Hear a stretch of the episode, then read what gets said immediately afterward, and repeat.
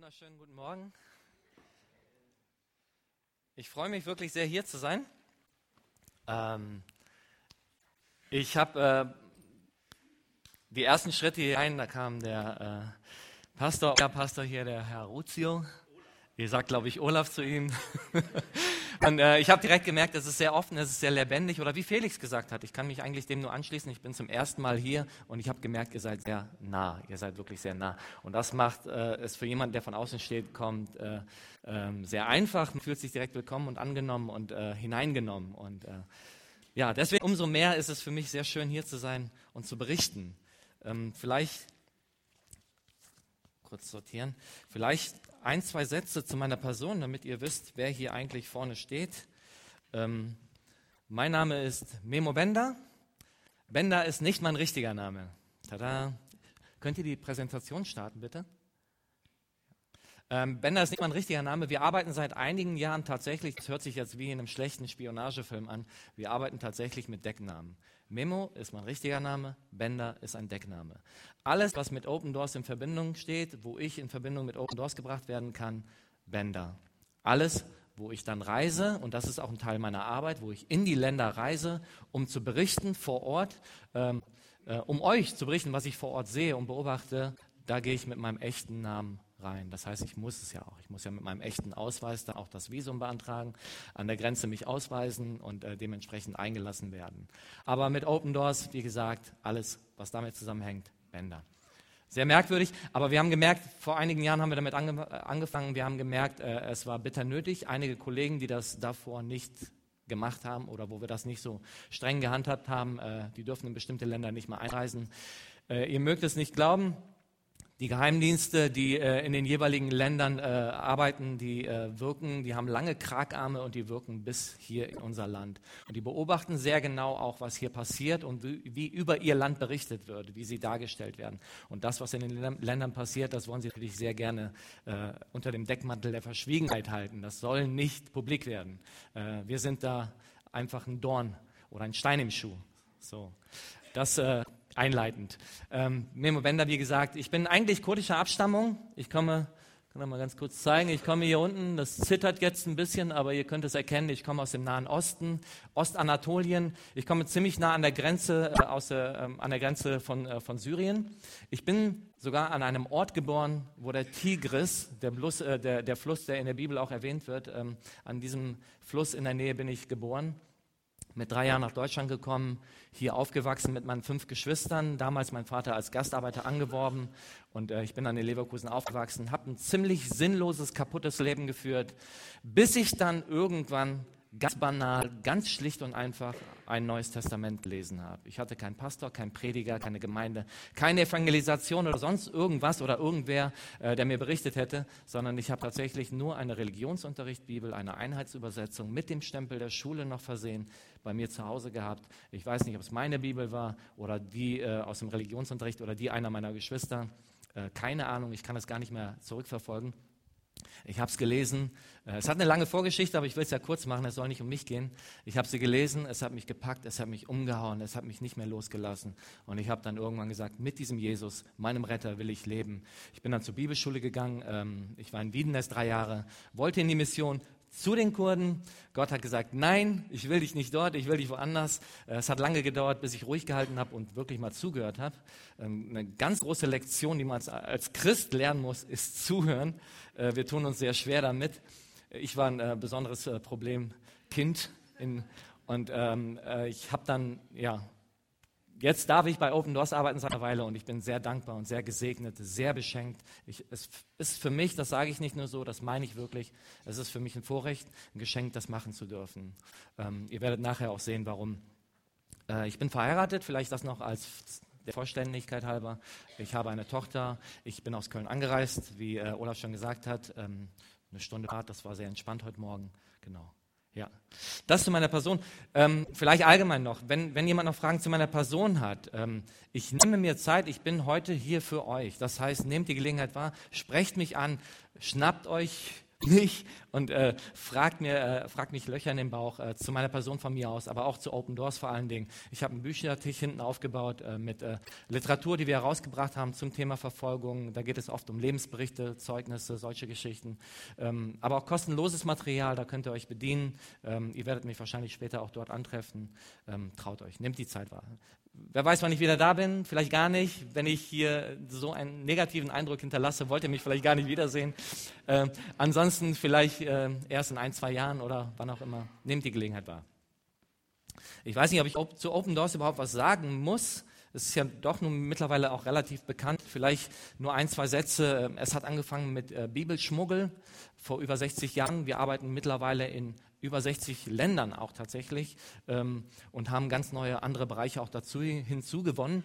Ähm, wir schmuggeln immer noch Bibeln, das ist auch noch ein fester Bestandteil, aber wir haben auch andere Bereiche. Ähm, das geht von Traumazentren für Menschen, die Verfolgung erlebt haben in verschiedenen Ländern. Das geht äh, weiter mit Safe Houses für gerade äh, Muslime, die zum Glauben kommen und die ganz schnell aus ihrer Familiensituation schon allein raus müssen, weil dort schon die Gefahr anfängt. Ähm, Safe Houses so ähm, eine Anlaufstelle, wo sie dann halt schauen können, wie es weitergeht weitergeht. Äh, wir äh, unterstützen Christen in Verfolgung durch Mikrokredite, die den Wohnort verlassen mussten, das Dorf verlassen mussten, die vielleicht den Ernährer der Familie auch verloren haben. Äh, da schauen wir, dass wir ihnen eine Existenzgrundlage wieder schaffen, sodass sie sich selber versorgen können, wieder etwas Würde im Leben geben. Wir haben ganz einfach, schlicht und einfach äh, Nothilfeprojekte wie in Syrien mit äh, Erstversorgung, Medikamente, Lebensmittel, solche Geschichten. Seminare in den Ländern auch vor Ort äh, zum Thema Verfolgung. Wenn wir absehen können, da geschieht demnächst was, da bahnt sich was an, dann sind wir schon vor Ort und schauen, dass wir sie vorbereiten auf die Situation. Und ich habe eben das Thema Reisen angesprochen. Äh, das ist ein Teil meiner Arbeit auch. Wir reisen in die Länder. Das große Problem bei verfolgten Christen ist ja, dass sie sich vergessen fühlen, dass sie sich in ihrer Not alleine fühlen ähm, ja, im Stich gelassen fühlen, vielleicht sogar im Gefängnis oder wo auch immer das sein mag. Ähm, und mit diesen Reisen, wir nennen das auch Ermutigungsreisen, mit diesen Reisen signalisieren wir und zeigen wir ihnen, wir sind da für euch. Wir sehen eure Not, wir sehen, wo ihr steht, was ihr durchmacht. Wir, äh, wir haben die Augen offen für euch und wir reichen euch die Hand. Wir sind mit euch. Ähm, und das ist ein ganz wichtiger Teil unserer Arbeit. Und ähm, auf der anderen Seite, bringen wir, wie gesagt, das habe ich eben erwähnt, die Informationen, die wir dort sammeln, auch zu euch hier in der freien Welt. Ich bin, wenn ich das mit einem Wort zusammenfassen kann, Brückenbauer. Ich baue Brücken von Ihnen zu uns, zu euch hier in der freien Welt. Und das ist eine wunderschöne Aufgabe, Brücken bauen. Ähm, das sind so die Bereiche.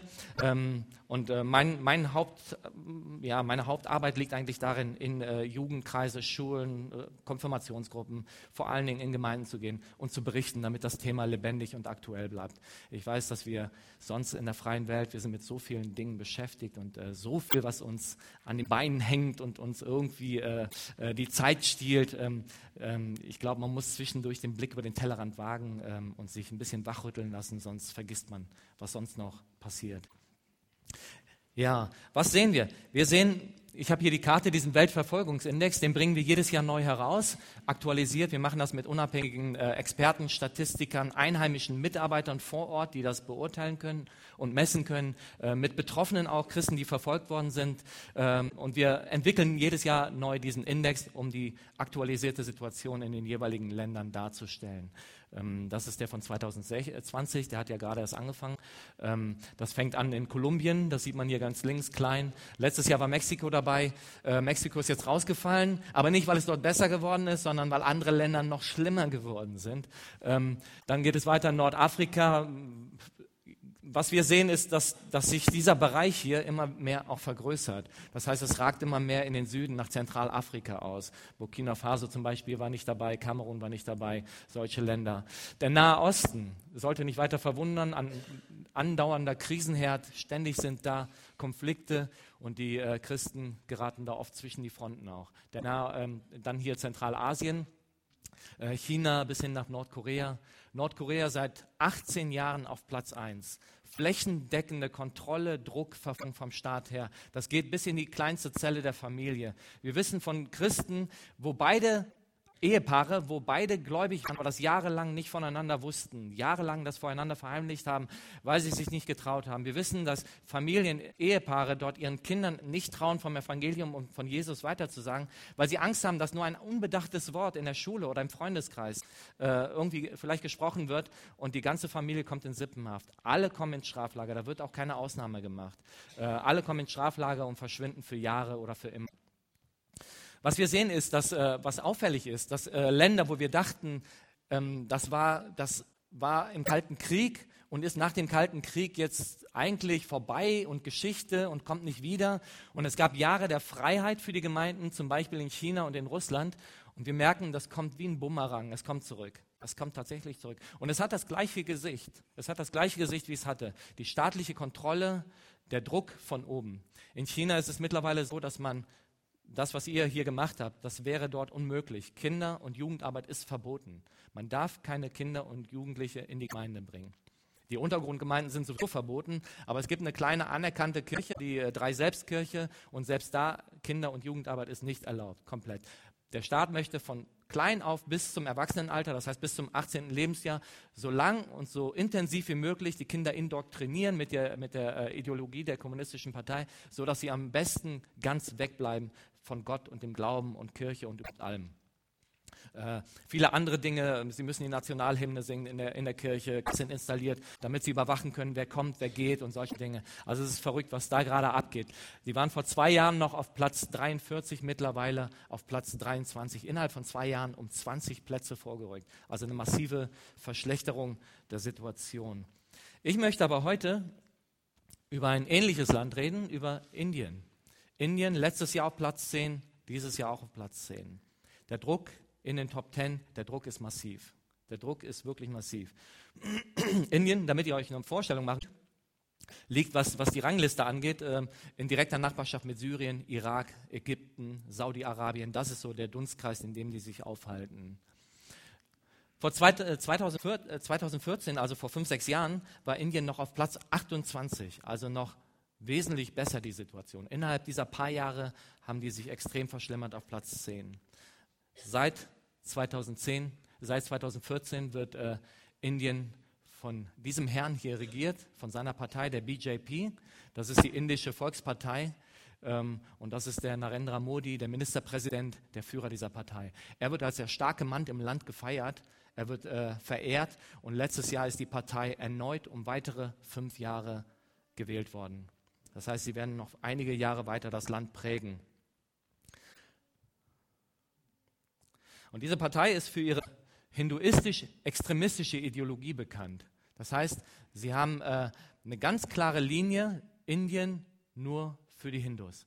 Das ist ihr Plan und das ist ihr Ziel. Führende Mitglieder dieser Partei haben sogar das ganz klar auch geäußert, bis 2021, das heißt im nächsten Jahr schon, sollen alle Christen und alle Muslime, und das sind viele, viele Millionen, sollen komplett aus dem Land vertrieben und beseitigt sein. Das muss man sich mal vorstellen. Ich meine, das wird nicht funktionieren, aber da sieht man die Denkweise und äh, die, die, die, ja, diesen Antrieb, den sie haben und diese, diesen äh, Drang, den sie auch verspüren, äh, alles, was nicht hinduistisch ist, komplett zu beseitigen.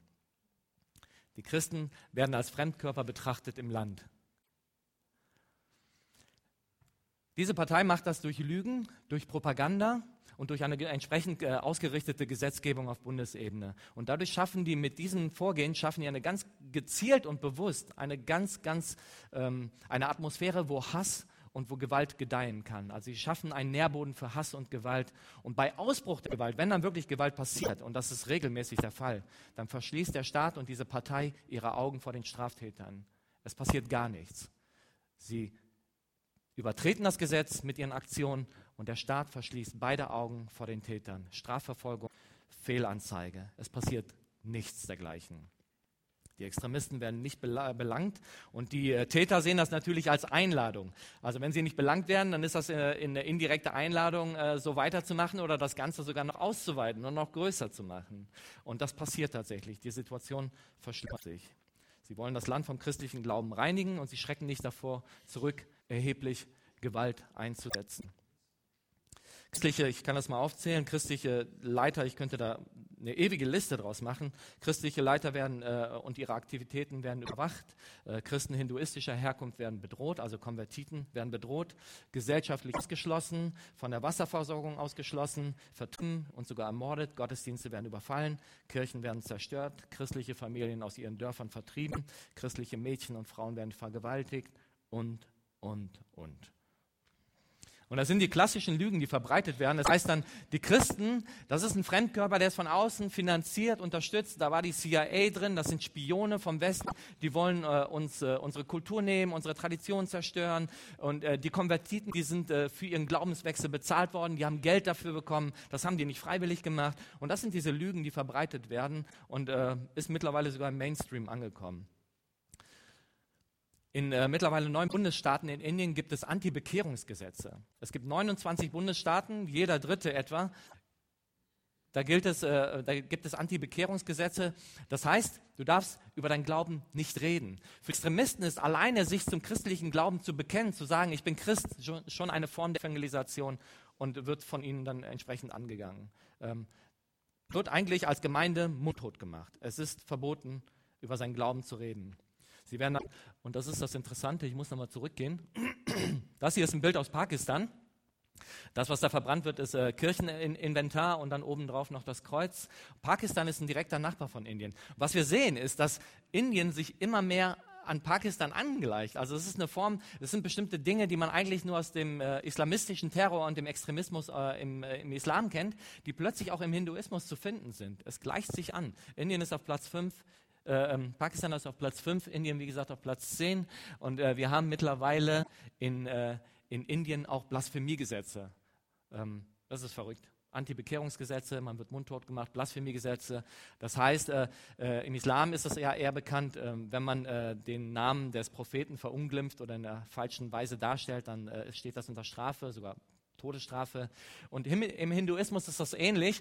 Ähm, du darfst den Hinduismus nicht verunglimpfen oder in irgendeiner Form falsch oder negativ darstellen. Und äh, da ist natürlich Tür und Tor für jede Art der Verleumdung äh, äh, aufgemacht. Man kann jedem irgendwas unterstellen, ihm sagen, er hat schlecht über den Hinduismus geredet und plötzlich äh, ähm, droht einem Strafe und Gewalt.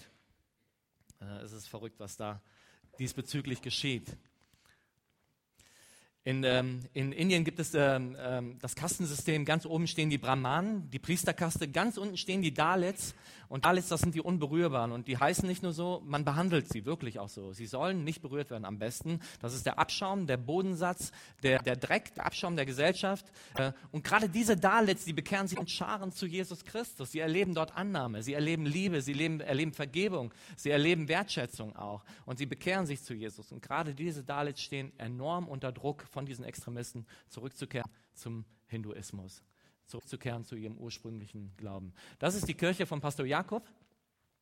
Er war an dem Tag, als das passiert ist, war er auf, äh, mit seiner Frau zu einem Gebetstreffen. Als er zurückkam, ähm, hat er seine Kirche so vorgefunden. Die Kirche und seine angrenzende Unterkunft in Brand gesteckt durch Hindu-Extremisten, die ihm im Vorfeld schon mehrfach gedroht haben, hör auf, über deinen Jesus zu reden, verlass diese Gegend, wir wollen dich hier nicht. Ähm, er ist stark geblieben, treu geblieben und das war dann das Ergebnis. Jetzt würde ich gerne den Clip haben, wenn das geht. Ich möchte ein paar von den Betroffenen selber zu Wort kommen lassen.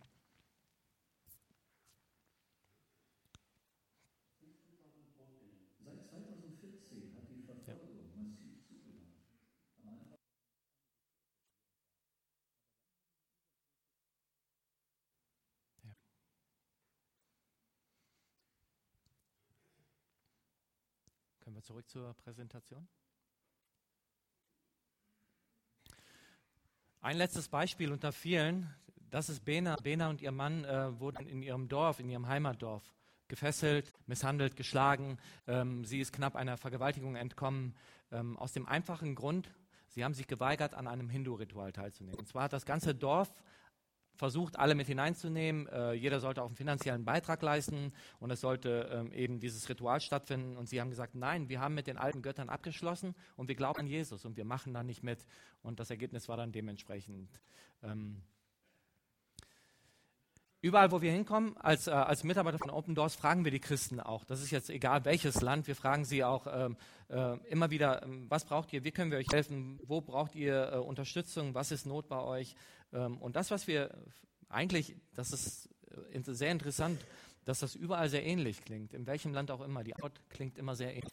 Die Bitte ist als allererstes nicht, holt uns hier raus, bringt die äh, Täter vor Gericht, ähm, äh, schafft uns Recht hier. Und ähm, das Erste, was sie sagen, ist, bitte betet für uns, bitte betet für uns. Äh, für mich ist das eine erstaunliche Aussage, weil sie, also mir, mir sagt das, sie wissen eigentlich in ihrer Situation, in der Not, in der sie stehen, sie wissen ganz genau um die Kraft des Gebetes. Sie wissen, was für eine Power, was für eine Macht dahinter steckt. Aber das schwingt auch noch mit, äh, bitte denkt an uns. Bitte denkt an uns, bitte fühlt mit uns, bitte kämpft mit uns, bitte, ja, bitte seid einfach mit uns verbunden. Und dieser Bitte, das ist, wie gesagt, ich bin Brückenbauer, ich bringe das hierhin, diese Bitte bringe ich hierhin von dort zu euch. Ähm, ich möchte nicht nur darüber geredet haben heute, sondern ich möchte, dass wir gemeinsam dafür beten. Ähm, ich habe Gebetsanliegen mitgebracht. Ich habe mit dem Olaf äh, besprochen, dass wir das in kleinen Gruppen machen. Das heißt, da, wo ihr gerade seid, vielleicht zu mehreren zusammen, ähm, vier, fünf, wie auch immer, ähm, dass, äh, dass ihr einfach für die Anliegen in Indien und für die verfolgten Geschwister betet. Ich mache dann den Abschluss. Sprecht einfach freie, kurze, schlichte Herzensgebete, nichts Angestrengtes, einfach vom Herz kommt. Und ähm, ich hoffe, dass so viele wie möglich von euch sich beteiligen. Ihr müsst euch auch nicht an die, äh, an die Vorgabe hier halten. Ihr könnt auch ein ganz anderes Gebet sprechen. Und ich mache dann den Abschluss. Jetzt.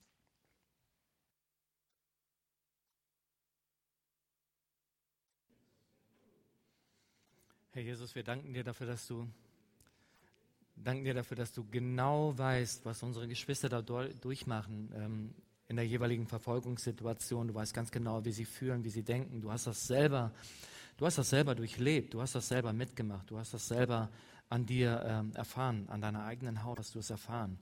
Ähm, wir danken dir, dass du mitfühlst. Und wir möchten, wir, wir bitten dich, dass wir mehr und mehr auch mitfühlen mit unseren Geschwistern, die Verfolgung haben. Du bist derselbe Gott, der du immer warst. Du hast dich nicht verändert. Du bist nicht aufzuhalten durch Gitterstäbe, durch Mauern, durch Gefängnisse oder was auch immer.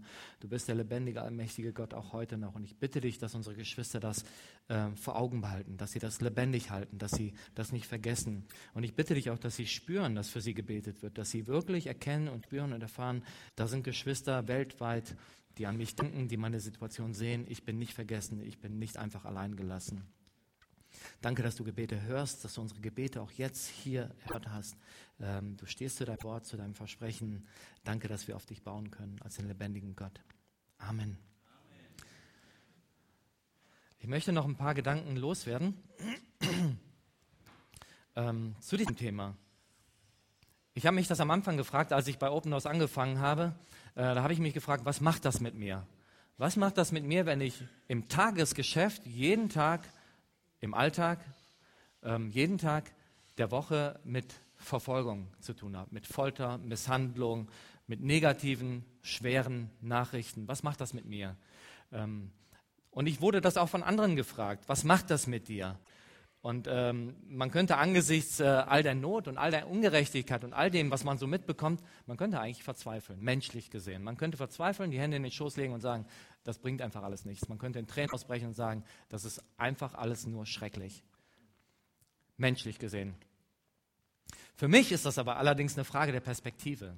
Und ich versuche, und ich hoffe, ihr macht genauso, ich versuche immer mehr, nicht nur diesen Bereich, sondern eigentlich alle Bereiche meines Lebens mehr aus der göttlichen Perspektive zu betrachten. Aus seiner Ewigkeitsperspektive, mit seinen Augen, mit seinem Herzen, aus seiner Sicht das zu beurteilen. Und dann sehen die Dinge, da sehen die Dinge auf einmal ganz anders aus.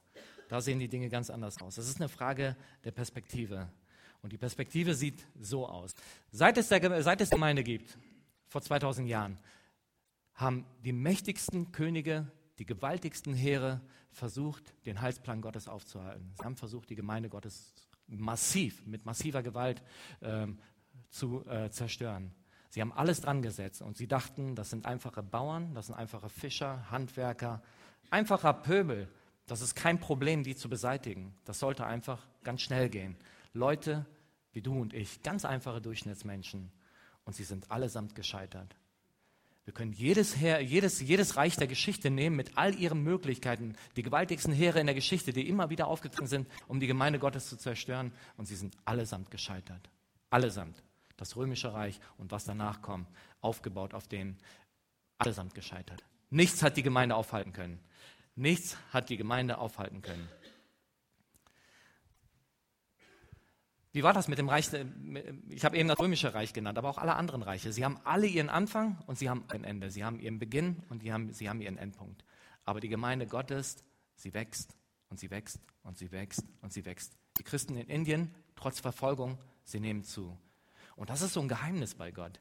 Du übst Druck aus gegen die Gemeinde oder gegen wen auch immer, der glaubt, und Gott macht daraus etwas noch Größeres und Schöneres und Gewaltigeres. Er hebt es aus der Asche empor und macht daraus etwas noch viel Schöneres.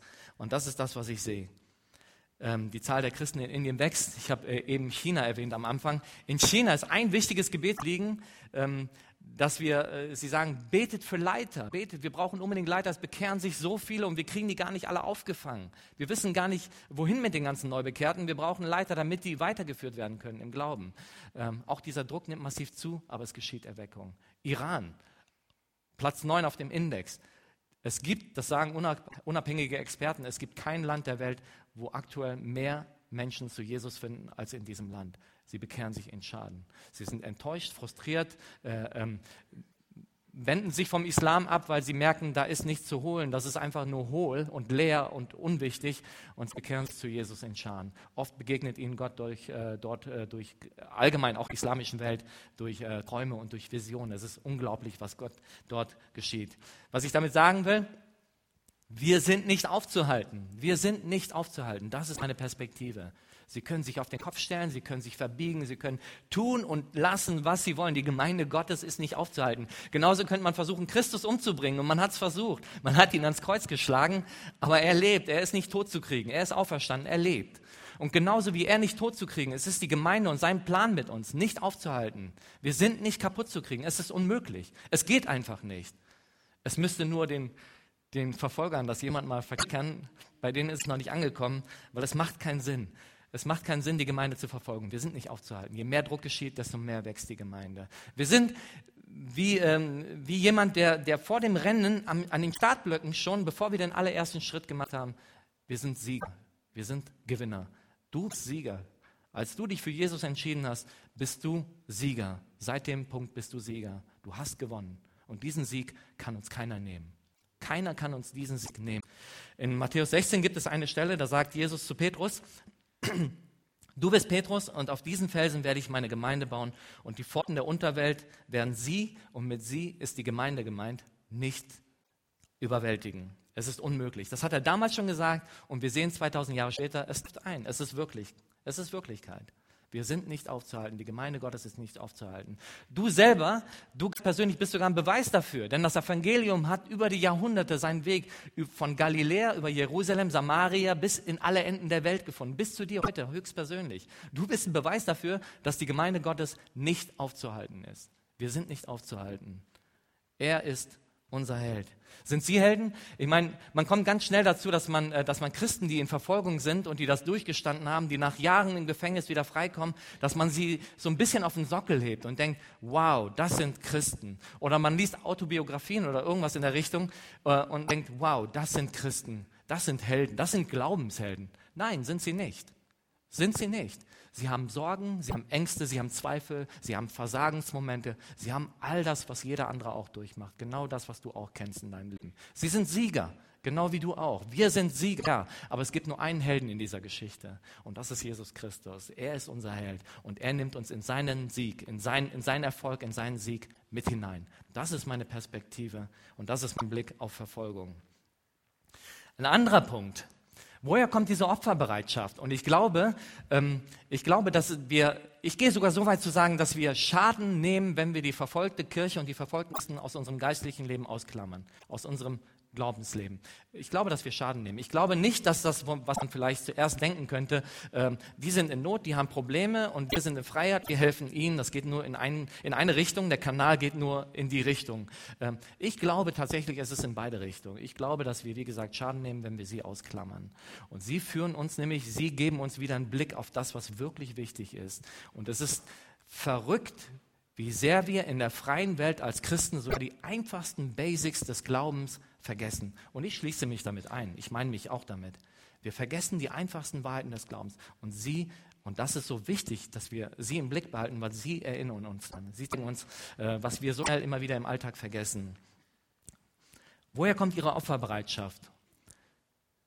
Woher kommt es, dass sie bereit sind, alles aufzugeben, bis auf die eine Sache? Es wäre so einfach, ein Geständnis zu unterschreiben, einfach nur den Namen irgendwo drunter setzen und man kommt frei, aus dem Gefängnis frei. Warum sind sie bereit, all das auf sich zu nehmen? Es gibt eine Sache, an der sie festhalten. Eine einzige Sache, die sie nicht bereit sind loszulassen. Ich gehe mal ganz logisch vor. Ähm, wie gesagt, es sind Basic, ganz einfache, schlichte Dinge. Wenn wir auf die ersten Seiten der Bibel schauen, dann sehen wir die Schöpfungsgeschichte, dann sehen wir Gott, der uns geschaffen hat. Mit welchem Ziel, mit welcher Absicht? Er hat uns geschaffen, um Beziehung zu uns zu haben. Er hat uns geschaffen als ein Gegenüber, um Gemeinschaft zu haben, um eine innige, tiefe, liebende, aufrichtige, ehrliche Beziehung zu uns haben. Das war sein Plan, das war seine Absicht, das war sein Wunsch. Wenn wir jetzt ganz weit in die andere Richtung gehen, auf die letzten Seiten der Offenbarung, dann sehen wir was? Wir sehen, er hält an diesem Plan fest. Er hält von Anfang an, hält er an diesem Plan fest. Er lässt nicht locker. Er will für die Ewigkeit Gemeinschaft, Beziehung, eine lebendige Beziehung mit uns haben, mit dir haben. Das ist es, worum es geht.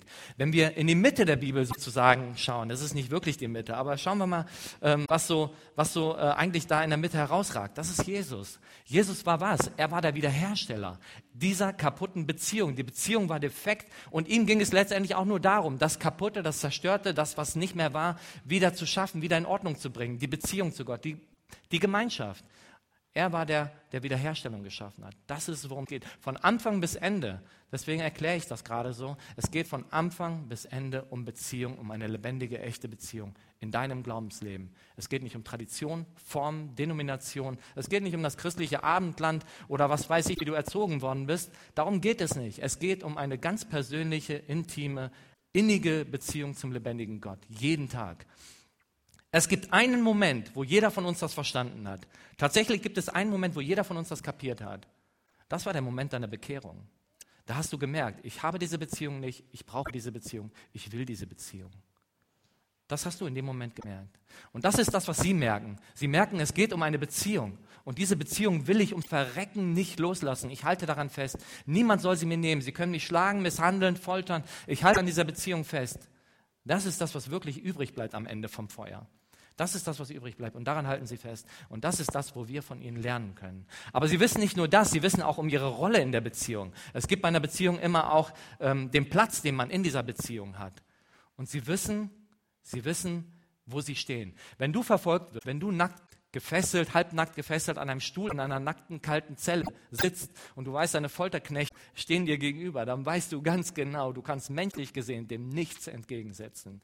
Welche Macht hättest du denn? Was hättest du denn zu bringen? Du bist gefesselt und dem hoffnungslos, aussichtslos, perspektivlos ausgeliefert. Sie wissen in dieser Situation, in Verfolgung, in Not, sie wissen ganz genau um ihre Bedürftigkeit. Sie wissen von Anfang bis Ende, es geht um Beziehung, aber sie wissen auch um ihre Rolle in dieser Beziehung. Sie wissen, dass es auf ihn ankommt. Sie wissen, es geht um seine Kraft, es geht um seine Möglichkeiten, es geht um seinen Geist, es geht um seine Gegenwart, es geht um seine Gemeinde. Es ist alles seins.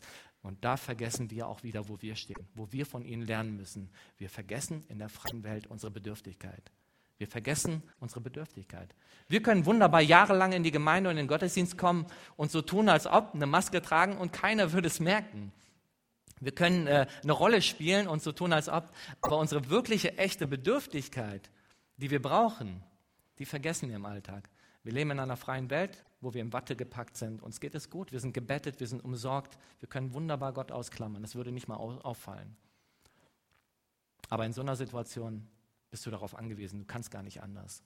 Und da müssen wir uns wieder den Blick irgendwie schenken lassen, uns ein bisschen wachrütteln lassen. Wir sind gottesbedürftig. Wir waren es bei der Bekehrung, wir haben es gemerkt, wir haben uns bei der Bekehrung entschieden, Jesus, ich brauche dich, ich bin bedürftig. Aber das war nicht ein einmaliger Moment, sondern das ist ein Anfang gewesen, der sich eigentlich jeden Tag wiederholen muss.